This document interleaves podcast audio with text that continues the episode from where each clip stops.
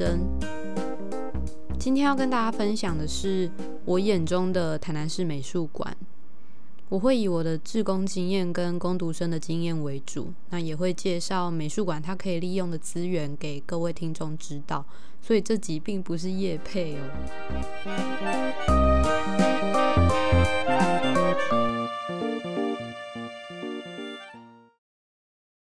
作为一位在地的台南囡仔，我对于自己的家乡要新建美术馆这件事情，当然是抱有很大的期待。因为小的时候，如果要接触艺文相关活动，通常还是会到台南市立的文化中心或者是生活美学馆。再加上国高中的学生也很难有多余的时间去关注这一类的活动。那其他的私人单位，像是奇美博物馆或是其他的。展演艺文空间也很少会接触到，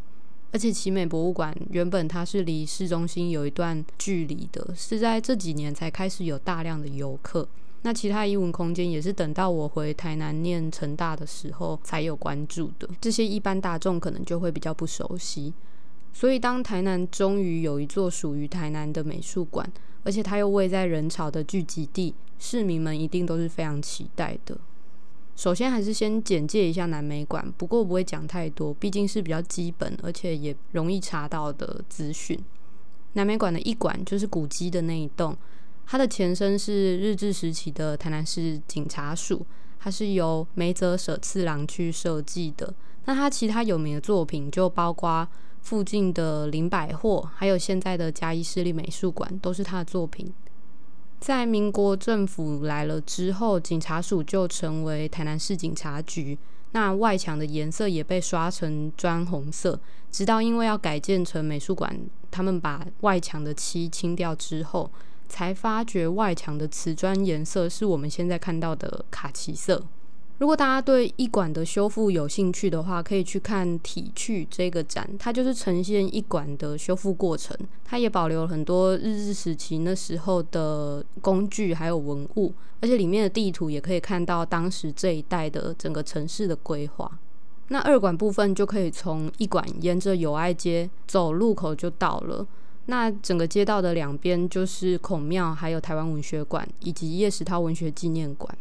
二馆它非常醒目，它是一座庞大的白色五边形建筑，由日本的板茂建筑师跟台南的石昭勇建筑事务所合作打造。那二馆的前身是台南市的公十一停车场，它是市政府的公有停车场。那我对这里的印象大概就是它总是用铁皮圈起来，好像永远都在施工。那一馆则是在原本的警察局，它迁走以后。就一直围起来施工。那那个时候我其实还不知道那里以后要改建成美术馆。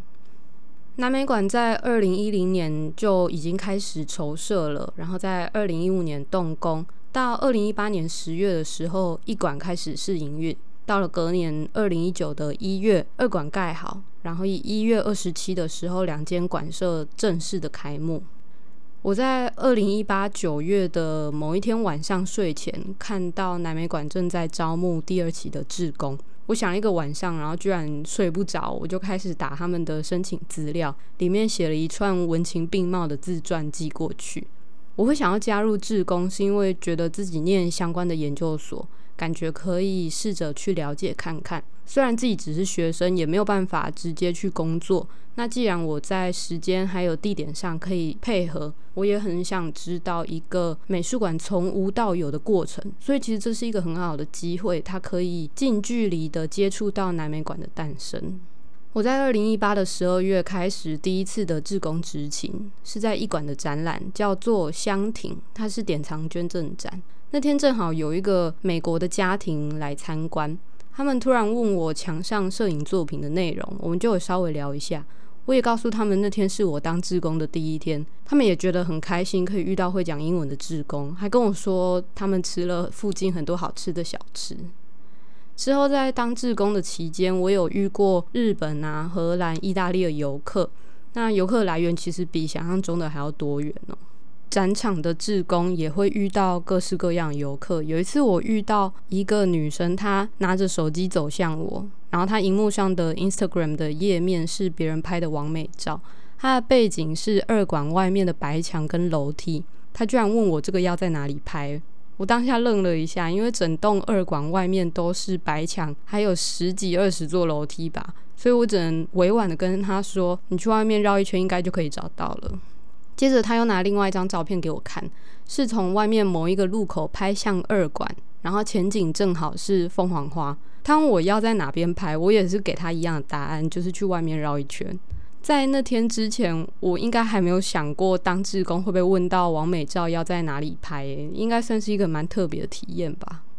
除了当展间的志工之外，南美馆在二零一九年大约五月的时候开始寻找图书资源中心需要的，他们需要会操作电脑的志工。刚好我的时间可以配合，所以我就顺利参与了图资中心的这个筹备。主要是把馆藏的书籍还有捐赠书去做编目，然后登录到系统里面制作条码、整理图书，还有上架。那我在南美馆当志工，一直做到二零二零年的六月，因为我要准备认真写论文了，所以我就先离开志工队。可是刚好图资中心他们需要一位攻读生，所以我就又回归去当两个月的攻读生。工作内容当然是比志工再多一点。要在一堆装满书的箱子堆里面爬上爬下，然后练力气，其实也是很有趣的体验啦。那除了当志工跟图资中心的攻读生之外，我在二零一九年八月左右的时候加入一个策展团队，是吴三连奖基金会，他们要在南美馆一馆展出历届吴三连奖得主的作品联展，他们就委托成大博物馆来策展。我也在因缘际会之下被推荐加入当策展的助理。那我既是成大博物馆的攻读生兼成大的学生，同时也是南美馆的志工，所以对双方都还算蛮熟悉的。在处理很多事情的时候，就会比较方便。这个展览叫做“连接台湾吴三连奖四十周年联展”。在开幕之后，我的志工执勤也刚好轮到我在一馆值班，所以我等于是参与了这个展览从策划到顾展到谢展的一条龙的工作。所以我到现在应该还是可以把参展的艺术家的名字都背出来吧。而且展期间刚好是林志玲结婚，大家应该都有印象，因为这是台湾史上最轰动的一场婚礼吧。应该没有台湾人结婚的时候还要向外国的皇室要到露台跟下面的群众还有媒体挥手的。那那个露台进去刚好就是我们的展览。在展览谢展的时候，南美馆他他们请我去当谢展期间的攻读生，帮忙盯场。刚好也遇到下一档展览的木工师作，还有布展的前期作业。那个展览是岛屿生活与地景，槟榔、香蕉、甘蔗、椰子树。那这个展览也是艺术家出版社他们前阵子让读者投票的去年二零二零年台湾十大公办展览里面的第一名。我帮他们看木工的诗作，还帮忙锁了两张高脚椅，应该算是很小很细微的沾光吧。再来跟大家分享一下南美馆的设施，除了一馆二馆的展览室，还有跨域展演厅。它是有剧场的功能，也会举办一些讲座或是研讨会。二馆的二楼有儿童艺术中心，偶尔也会有活动。那去年南美馆他们开幕了美术科学研究中心，主要是做修复还有艺术史的工作。那也接受外界的委托。由于台湾比较常见的修复工作，大多都是以团队或者是工作室去接案。比较少有这种专门机构，所以算是他们目前主打的一个中心。再来介绍的是二馆四楼的图书资源中心，就是我之前待的地方。很多游客不知道有这个地方，我蛮推荐大家去逛逛的。它里面有美术相关的书籍，从艺术史到摄影相关的书还不少，也有很多艺术家的作品集。而且里面它有个人的阅读小间，你就算只是坐在那边没有看书，你光是欣赏从四楼往下观察整栋美术馆的感觉，其实都还蛮有趣的。而且图书资源中心里面也有一个独立的楼梯，可以走到五楼的阅览区。如果有开放的话，我也很建议大家去晃一晃。其实不大，它跟五楼的餐厅是没有相连的哦，它是独立的小空间。那那里主要是放外文书，而且它跟屋顶很靠近，可以好好的欣赏屋顶的设计。因为二馆的屋顶它是透明玻璃，上面又有一层白色的碎形屋顶，它主要是模拟我们在森林里面看到每棵大树的树叶缝隙，它可以透光，也可以遮阳，它会降低阳光的这种刺眼感。我也很喜欢在雨天的时候看二馆的屋顶，你看到雨水顺着玻璃流下去，其实也很壮观。那图资中心比较可惜的是，他们的书目前是没有外界服务的，只能在里面看，而且他们的馆藏图书网也只限馆内使用。如果你想要先找南美馆有没有你想要找的研究资料，可能就没有办法使用。如果你要满怀期待去找研究文献的话，就有可能会扑空。所以这是我觉得比较可惜的地方啦。如果你看展看累了，你也可以在南美馆的餐厅或是咖啡厅休息。它二馆的五楼餐厅叫做美食光，你可以在享用餐点的时候近距离感受屋顶的阳光。二馆二楼有艺人馆的 I'm Coffee，你也可以从外墙的楼梯直接走上去。那我最推荐的其实是艺馆的花园旁边的温故知新咖啡馆。那这个空间原本是警察署里面的拘留室，从它里面的细长窗户，其实大概就可以发掘这些痕迹。那它这个里面的室内设计也是有得过奖的哦，它的整体座位是圆弧形的，然后座椅是非常高雅的蓝绿色的绒布，搭配旁边的金色的灯管，整体是非常典雅的。而且他们的松饼超好吃，是里面有包麻吉的那一种。虽然现在疫情期间南美馆是闭馆的，可是他们还是有做线上的美术馆，可以到他们的官网的讯息专区去看看。里面有一个叫做“用耳朵看展览”，你只要下载他们的 App 就可以收听节目。目前好像做了十二集，从上半年刚结束的红通纪念展，到现在正在展览中的陈振雄雕塑展，还有潘元石雕版印刷展，他们都有讲解。前天他们也有公布，会在本周试出影片，而且会由林志玲来当旁白，带领大家进入线上的美术馆。他会导览，还有介绍目前的展览作品。目前一馆的展览有体趣，就是一馆的建筑修复常设展，还有潘元石的雕版印刷展、玩具积木艺术展跟陈振雄的雕塑展。二馆的展览有陈辉东创作展、永生花无尽的声音风景。还有新晋典藏展跟南薰艺韵，南薰艺韵是我蛮推荐第一次来南美馆参观的朋友一定要先去看的展览。它是以陈澄波、郭伯川、徐无勇跟沈哲哉四位前辈画家为主的艺术家专室。那里面的墙上都有年表可以对照，对台湾美术史的入门其实是很有帮助的哦。南美馆的周围有很多的景点可以逛，包含孔庙、台湾文学馆。叶石涛文学纪念馆、林百货、司法博物馆等等，这些都是走路就可以抵达的景点，而且附近也有很多有名的小吃跟点心。所以，如果你来台南有规划走文艺路线的话，我觉得光是参观这个范围的馆舍，应该就可以排两天的行程了吧？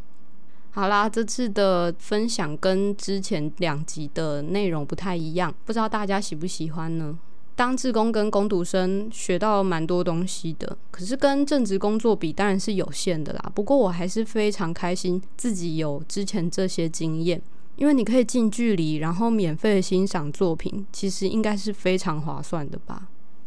那在节目尾声跟大家分享一点译文相关的题外话。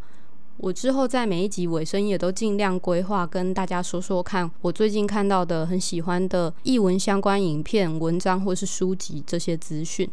前几天我看到伦敦国家美术馆 （National Gallery London） 不是美国华盛顿的国家艺廊哦，是伦敦的国家美术馆。他们拍摄了《Behind the Scenes in Conservation》的系列影片，是介绍。文艺复兴时期的大师 Botticelli 跟 Filippino Lippi 他们合作完成的《三王朝圣》这一幅画，那英文是 Adoration of the Kings。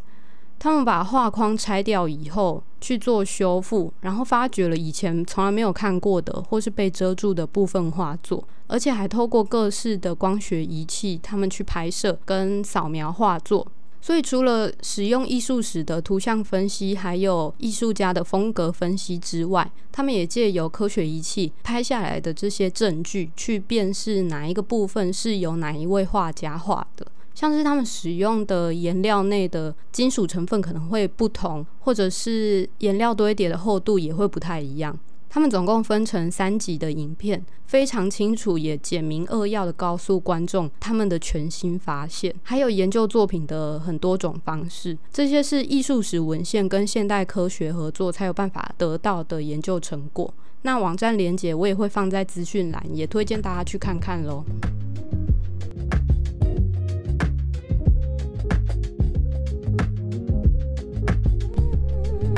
那今天的节目在这里告一个段落了，希望大家喜欢，也多多支持。我是怡珍，我们下一集再见，拜拜。